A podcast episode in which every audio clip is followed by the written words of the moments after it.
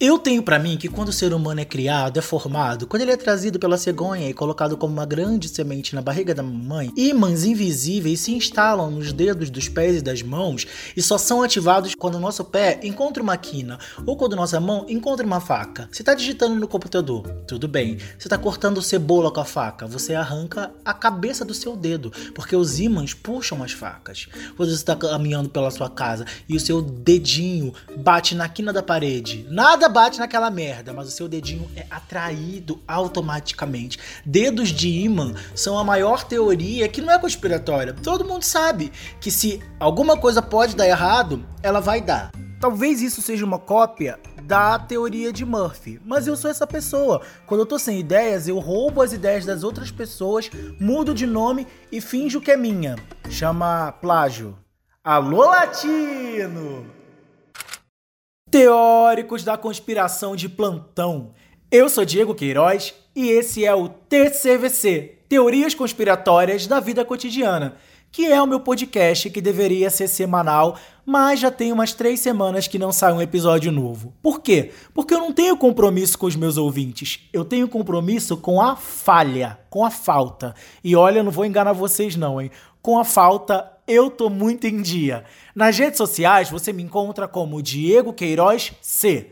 E também pode me encontrar no YouTube como Diego Queiroz, onde eu faço vídeos para falar de assuntos completamente aleatórios, mas que em algum momento da vida fazem sentido. Ou também não fazem. Mas assiste lá que eu tô querendo mais inscritos para ganhar presente das marcas. Talvez você está se perguntando por que fazer um podcast inteiro sobre dor. E eu te pergunto, por que não fazer? Não vamos dar uma de Morgan Freeman é só não falar da dor que a dor não existe. A gente sabe que ela existe e a gente não gosta de falar das nossas dores. Mas o tema desse podcast não nasceu de forma aleatória, né? Mentira, nasceu sim, mas tem um embasamento. Nessa quarentena, nessa loucura toda que a gente está vivendo, eu adquiri uma nova mania, um novo costume de arrancar cutícula com a mão. Já inventaram alicate, mas para quê? Eu tenho dedos, eles funcionam.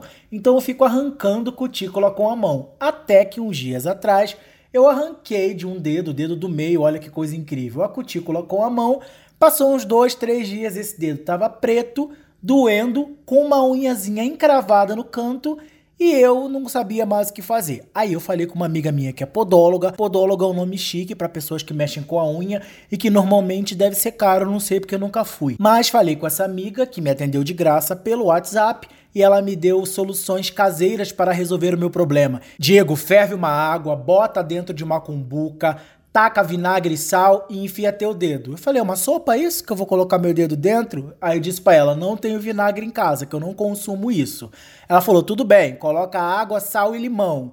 Falei, também não tem limão, nós estamos no meio de uma pandemia, isso aqui é guerra, caralho, não tem nada disso em casa não. Aí ela perguntou, meu filho, você quer uma cesta básica? Não tem porcaria nenhuma dentro dessa casa? Bota água fervendo, bota o sal, enfia o teu dedo aí dentro e espera a ferida secar. Só que não aconteceu nada disso. Eu fiz isso durante vários dias, queria furar com agulha, mas adivinhem, também não tenho uma agulha em casa.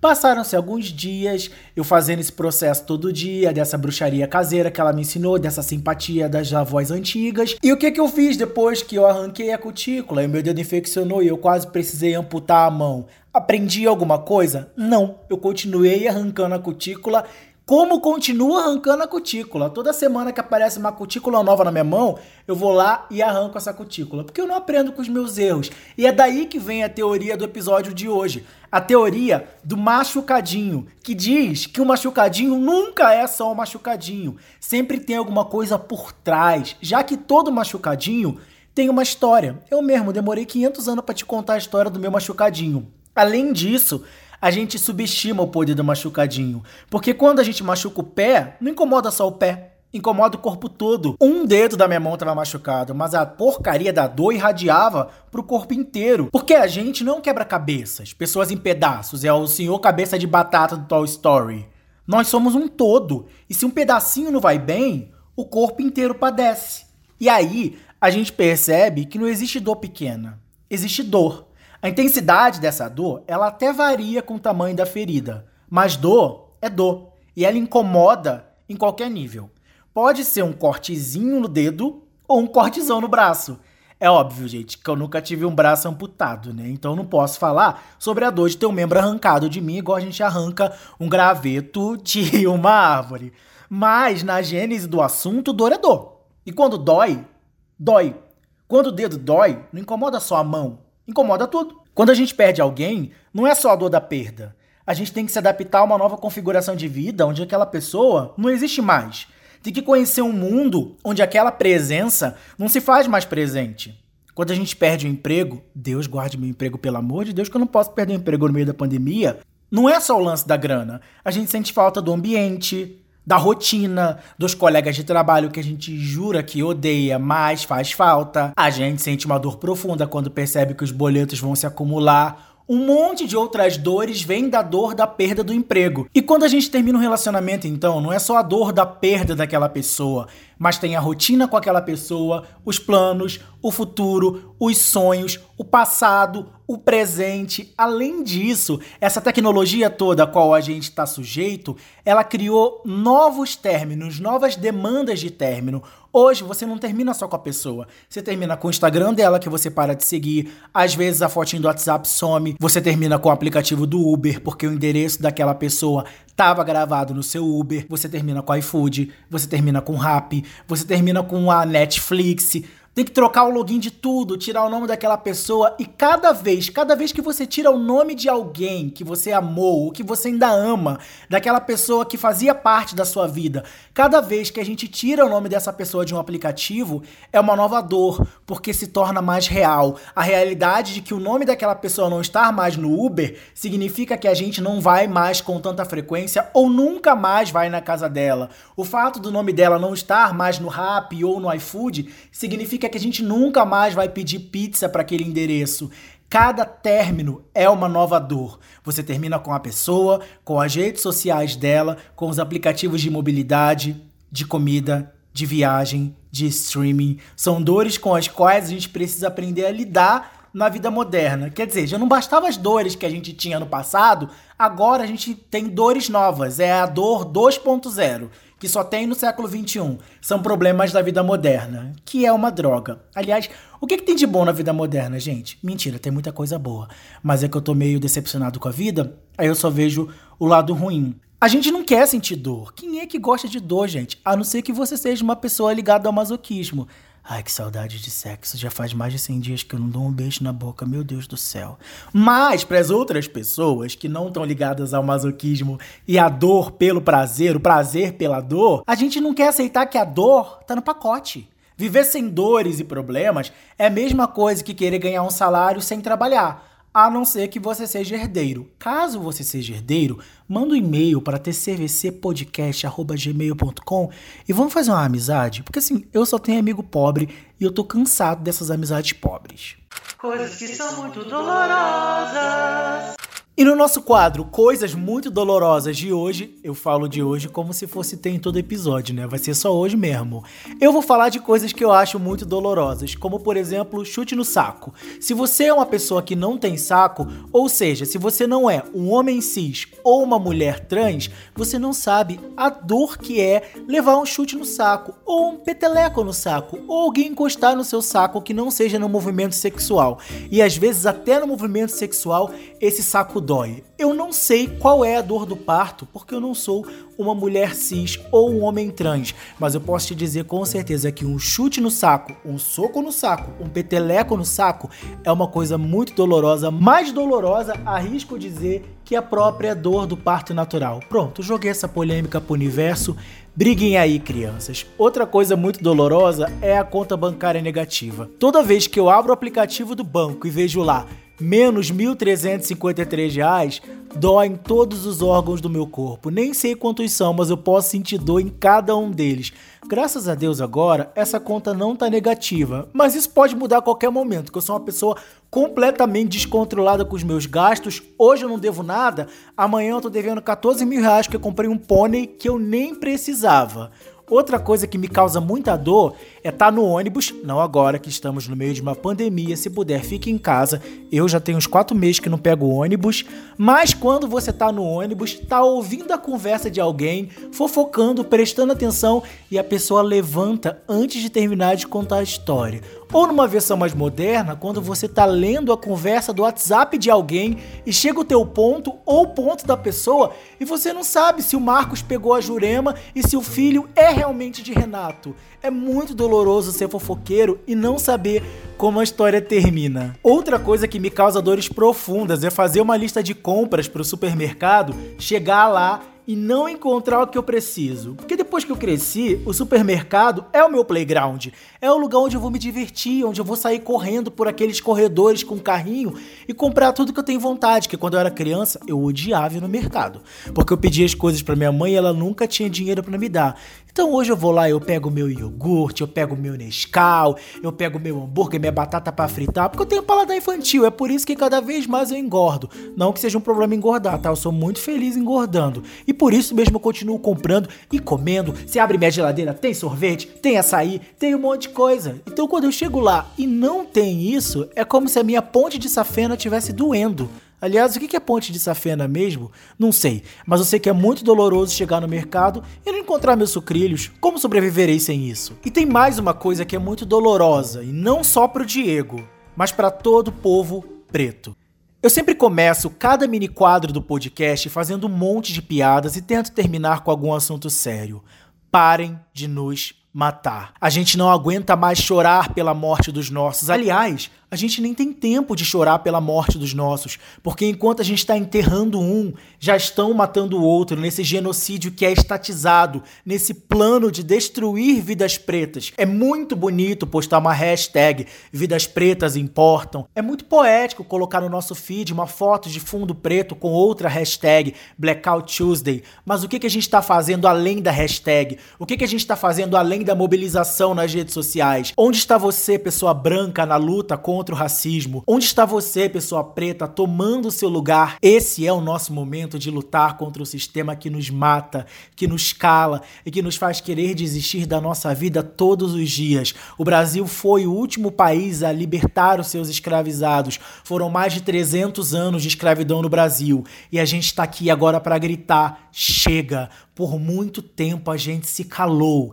mas é doloroso, dói no nosso corpo, dói na nossa pele, dói na nossa alma. Quantas Ágatas, quantos Joãos Pedros, quantos Miguéis precisam cair, precisam levar tiros nas suas salas, precisam morrer para que a gente grite. Quantos Amarildos, quantos carros precisam levar 80 tiros, quantos jovens comemorando o primeiro emprego precisam levar 111 tiros de fuzil para que a gente se levante e grite. É doloroso demais, tá doendo e a gente precisa se manifestar, a gente precisa tomar esse lugar, tomar a narrativa pretos e brancos como aliados, porque o racismo não é um problema dos pretos, o racismo é um problema social e como sociedade a gente precisa se engajar e lutar juntos para que a gente derrube essa estrutura que nos mata dia após dia.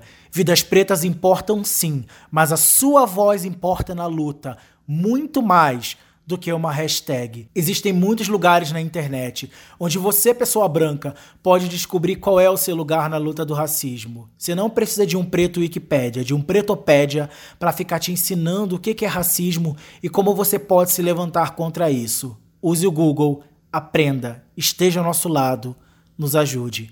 E você, pessoa preta que me ouve, força, a gente vai vencer. Combinaram de nos matar, mas eles não vão conseguir. Coisas que são muito dolorosas. Em dezembro eu bati a cabeça, né? Aqui em casa mesmo. Daí vocês já veem que eu sofro vários acidentes domésticos. Eu tava cozinhando e caiu um dente de alho no chão. Agora eu pensei aqui, por que, que o nome desse troço é dente de alho? Quem que tem um dente daquele tamanho? Um mamute? Enfim, enfim. Eu abaixei para pegar o dente de mamute de alho no chão e bati com a cabeça na quina da pia. Doeu muito? Não doeu muito, mas eu sou uma pessoa, sou uma pessoa, gente, que eu tenho PHD em drama. Eu sou uma pessoa dramática. Eu puxo essa veia que vem da minha mãe. Minha mãe é uma pessoa muito dramática. Inclusive, hoje eu meio que dei um forinha nela no WhatsApp.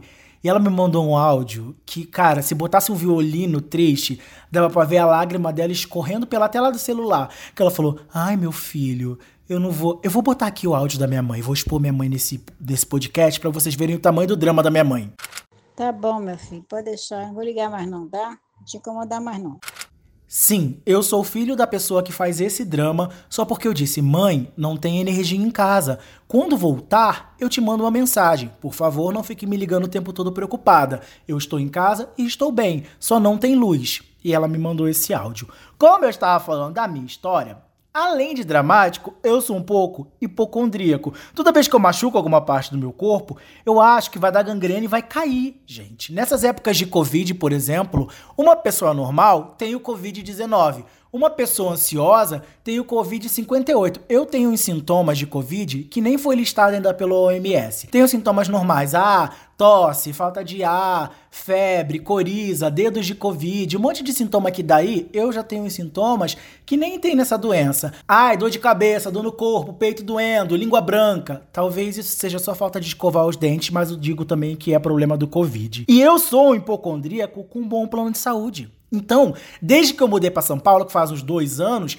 eu já iniciei a minha tour dos hospitais. Eu já fui no Albert Einstein, eu já fui no Samaritano, eu já fui no Santa Catarina, que é aquele hospital que parece um castelo na Avenida Paulista. E nas próximas férias eu tô pensando em fazer uma visita no Sírio Libanês. Porque a gente tem que conhecer esses hospitais de rico. Porque antigamente eu só conhecia o BS, UPA, tudo no meu tão amado SUS. Faça-se um adendo aqui Defendam o SUS.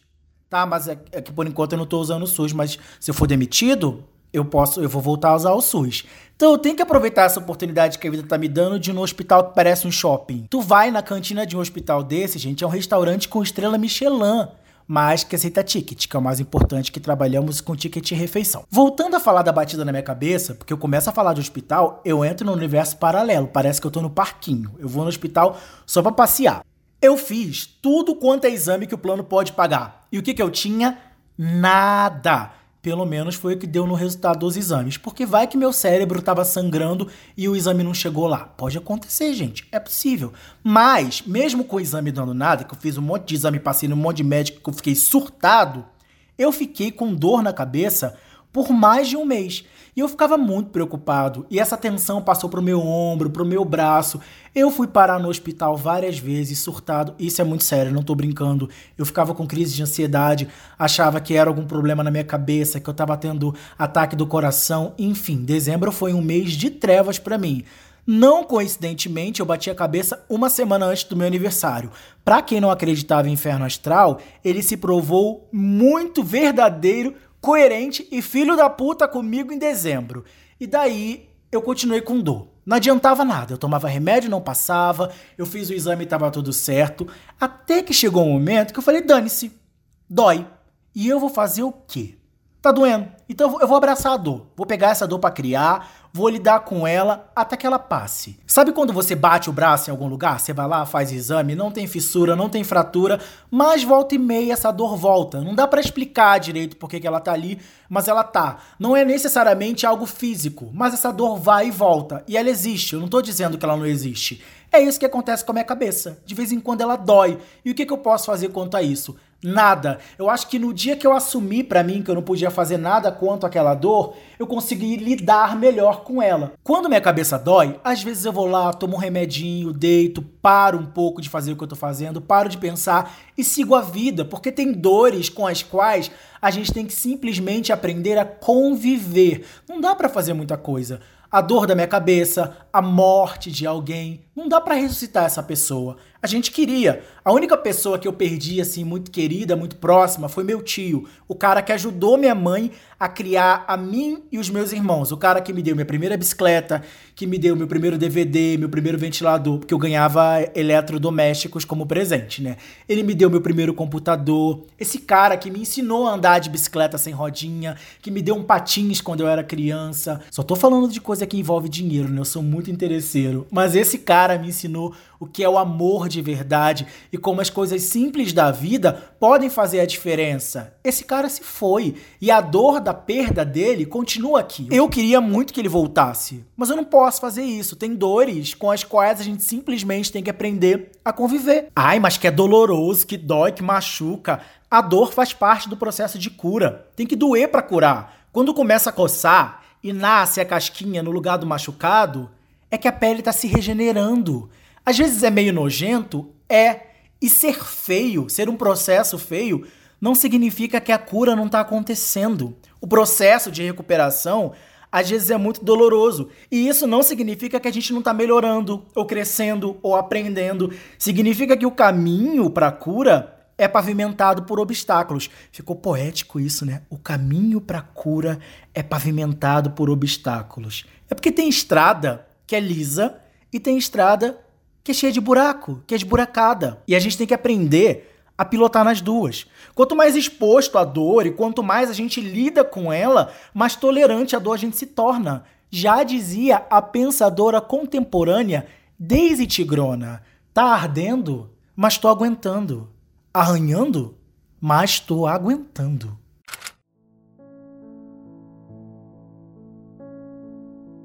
Quando eu vou ao médico, sinto uma dor. Quer me dar injeção? Olha o papo do doutor. Injeção dói quando fura, arranha quando entra. Doutor, assim não dá. Minha poupança não aguenta. Tá ardendo, eu tô aguentando. Arranhando, eu tô aguentando. Tá doendo? Eu tô aguentando. Ai, doutor, que dor. Ai, médico, que dor. Gente, pelo amor de Deus, o que é essa poesia que esta mulher trouxe para nós através do funk carioca nos meados dos anos 2000? Daisy Tigrona, eu sei que você tá ouvindo esse podcast eu te idolatro. Por favor, volte a fazer música. Eu não sei. A Daisy Tigrona ainda tá fazendo música? Não sei. Depois eu vou pesquisar no Google se a Daisy Tigrona ainda tá fazendo funk. Mas esse funk é de uma verdade e representa tão bem a vida do brasileiro que a gente tá tomando no rabo todo dia, tá ardendo, tá doendo, mas a gente tá aguentando, a gente tá resistindo, a gente tá sobrevivendo. É um presidente maluco, é corona cantando no nosso lombo, é economia descendo ribanceira abaixo baixo, é desemprego batendo na nossa porta. Mais uma vez, Senhor Jesus, proteja os nossos empregos que a gente está precisando. Daisy Tigrona nesse funk é tão foda que ela reconhece que tá doendo. Ela não esconde a dor. Ela não finge que tá tudo bem. Ela diz: tá doendo, mas eu tô aguentando. Tá arranhando, mas eu tô aguentando. Porque no fundo, no fundo, isso ficou dúbio. no fundo, no fundo, ela percebe que a dor vai trazer algum benefício para ela. Então, ela não se envergonha da dor. Ela fala: "Tá doendo pra caralho, mas eu sei que essa injeção vai me trazer algum benefício. Seja uma injeção, seja uma vacina, inclusive, se você é uma pessoa contra a vacina, sai desse podcast agora, porque aqui nós apoiamos a vacina e eu estou ansioso pela vacina do coronavírus, que eu quero tomar essa vacina e sair pelas baladas da cidade arrastando minha bunda por todos os salões de balada de São Paulo que eu não aguento mais ficar em casa nessa quarentena sozinho, isolado e sem fazer um amor gostoso. A gente tem vergonha da dor. A gente não é igual a Daisy Tigrona. A gente tem vergonha de se mostrar fraco, como se isso não fosse normal do ser humano, como se não fosse uma característica básica da configuração inicial do nosso hardware. Ai que chique, eu adoro falar hardware. de alguma forma, a nossa sociedade se parametrizou dentro de um lugar onde sentir dor e demonstrar é errado. Machismo. Eu falei machismo simulando um espirro, mas eu não sei se ficou bom, então eu tô repetindo aqui para deixar muito claro. É uma sociedade machista que diz que a gente não pode mostrar o que sente e nem sentir dor. Homem não chora. A gente cresce ouvindo isso. E por mais que você se desconstrua ao longo do caminho, às vezes tu te pegas caindo nessa roubada. Gente, eu tô muito eloquente hoje. Tu te pegas, parece um gaúcho falando, e não vou imitar sotaque de gaúcho, porque no último episódio eu tentei imitar o Silvio Santos e a gente já viu que eu não sei imitar ninguém. Teve uma vez que eu tava na praia com os meus amigos. Na verdade, não era na praia, era na mureta da Urca. Na verdade, não era na mureta da Urca, era na pobreta da Urca, que é a parte da mureta onde os bares são mais baratos dá para comprar uma cerveja por um preço mais amigável. Não que seja bom de comprar, mas é que é mais barato do que a parte dos bares ricos. Aí eu tava com os meus amigos lá conversando, na época eu não bebia, e de repente, acreditem ou não, veio um drone no meu braço. Sim, um drone. Aqueles aviãozinhos de rico, burguês safado, que nem pode ser utilizado no meio de uma multidão, tinha um otário voando com um drone que veio direto no meu braço. E não contente com isso, o drone me rasga o braço do cotovelo até a mão. Mas aí eu não podia falar nada. Tava doendo pra cacete. Eu fiquei esfregando meu braço toda hora pra cima e pra baixo pra ver se aplacava a dor. Mas a dor não diminuía. As meus amigos falaram: "E aí, se machucou, Diego, tal, não sei o que. Eu falei, não, gente, tá tudo bem, tá tudo tranquilo. O dono do drone veio falar comigo, pedir desculpa, perguntar se eu tava bem. Eu deveria ter respondido com um soco na cara dele e ter tacado aquela merda dentro do mar, que eu não estaria errado. Eu fui pesquisar e, segundo a Agência Nacional de Aviação Civil, a ANAC, eu acho que é essa sigla, se não for, acabei de rebatizar. A ANAC diz que você não pode simplesmente voar com o drone onde você quiser. Existem regras para o voo do drone. Tudo bem, tava ali sentindo a dor, fingindo que não senti, até que, tchan, tchan, tchan, percebi que tinha sangue no meu braço. E ver o sangue legitimou a minha dor. E aí abriu-se um portal para minha veia de atuação dramática autenticada pela Academia do Oscar. Que eu já falei assim: pronto, vou ter que amputar, porque eu sou assim. Dá um cortezinho na cabeça do dedo, eu já acho que vai dar gangrena e vai cair. Minha mente já foi para onde? Já posso pedir o quê? Um bilhete único especial, vou andar de ônibus de graça. Perceber que meu braço estava sangrando foi como receber uma chancela na minha masculinidade frágil de que eu poderia demonstrar essa dor, de que eu poderia sentir e falar para as pessoas que eu estava sentindo, porque é isso que o machismo faz com a gente na sociedade.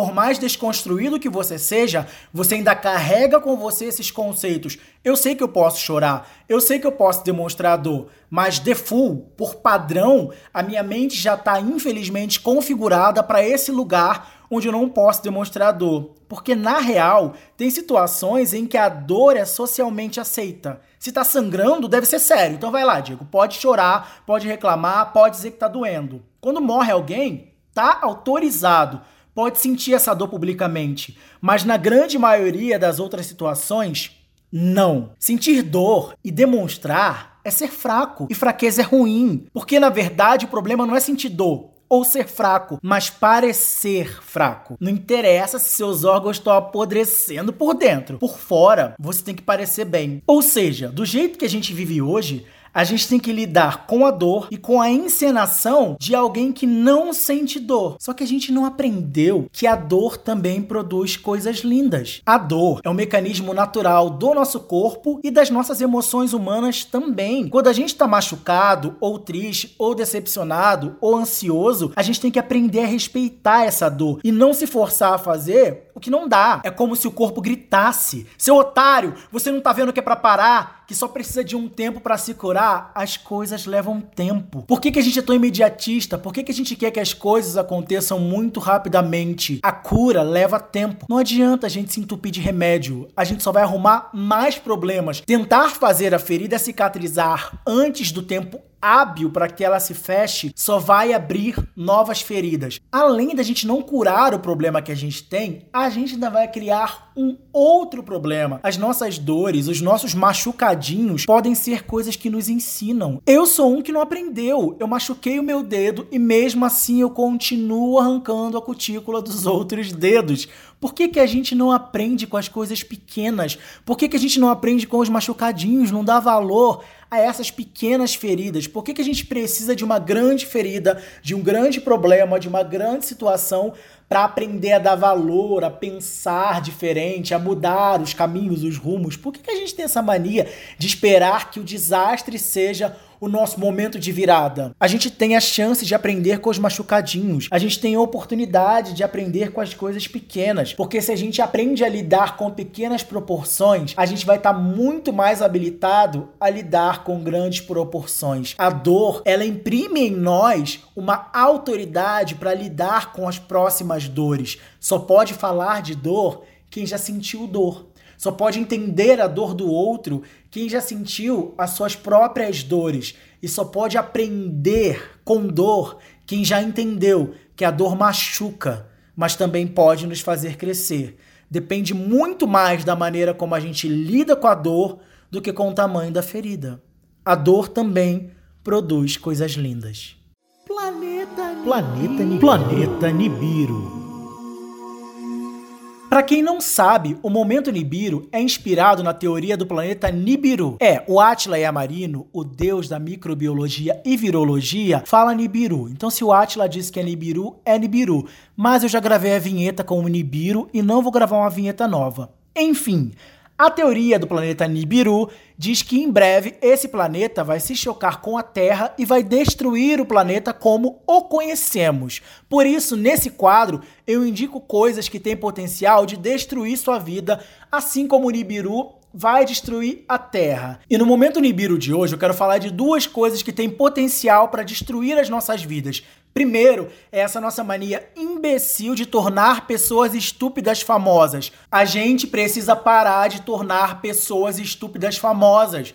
Pessoas racistas, xenofóbicas, misóginas, cheias de preconceito, fanáticas, que dão conselhos absurdos, fazendo com que legiões de pessoas os sigam, porque sim, nós somos influenciados e por isso as pessoas famosas na internet são chamadas de influencers. A gente dá voz para essas pessoas, a gente coloca essas pessoas num patamar onde elas não deveriam estar. Então, toda vez que você perceber algum discurso errado do influenciador que você curte, para de seguir, chama atenção, fala com ele, fulano, você foi escroto, essa sua fala tá errada, a gente não tolera mais isso. Se você quiser a nossa audiência, se você quiser continuar ganhando dinheiro que a gente te dá com os nossos likes e compartilhamentos, a gente exige uma postura condizente com um ser humano decente. Você não pode falar tudo que você quiser e pensar tudo que você quiser. Estou instigando todos vocês a irem lá xingar as pessoas? Não. É importante a gente ter empatia e se colocar no lugar do outro. Às vezes a pessoa fala merda, fala alguma besteira porque ela não sabe do que está falando. Mas tem um monte de gente racista, preconceituosa, homofóbica na internet e a gente continua dando voz para essas pessoas. Vamos parar de tornar pessoas estúpidas famosas. Planeta Planeta Nibiru. Planeta Nibiru. E é com esse momento Nibiru gigantesco que eu encerro o TCVC de hoje. Nas redes sociais você encontra a gente como TCVC Podcast, Facebook, Instagram, Twitter e também pode escrever no e-mail tcvcpodcast@gmail.com. Escreve pra gente que a gente vai ficar muito feliz de ler os seus e-mails. Eu amo que eu falo a gente e eu gravo e edito isso aqui sozinho. Não tem equipe, mas eu já falo profetizando porque um dia teremos uma grande equipe para esse podcast. Então não se esquece, nas redes sociais TCVC Podcast e o nosso e-mail tcvcpodcast@gmail.com. Ah, também tem um grupo no Telegram que eu não sei mexer direito, mas eu prometo que vou começar a interagir mais lá. TCVC Podcast. Até o próximo episódio, que deveria ser semana que vem, mas a gente já sabe que não vai ter, então fica atualizando o feed até aparecer um episódio novo. Até o próximo. TCVC Teorias Conspiratórias da Vida Cotidiana.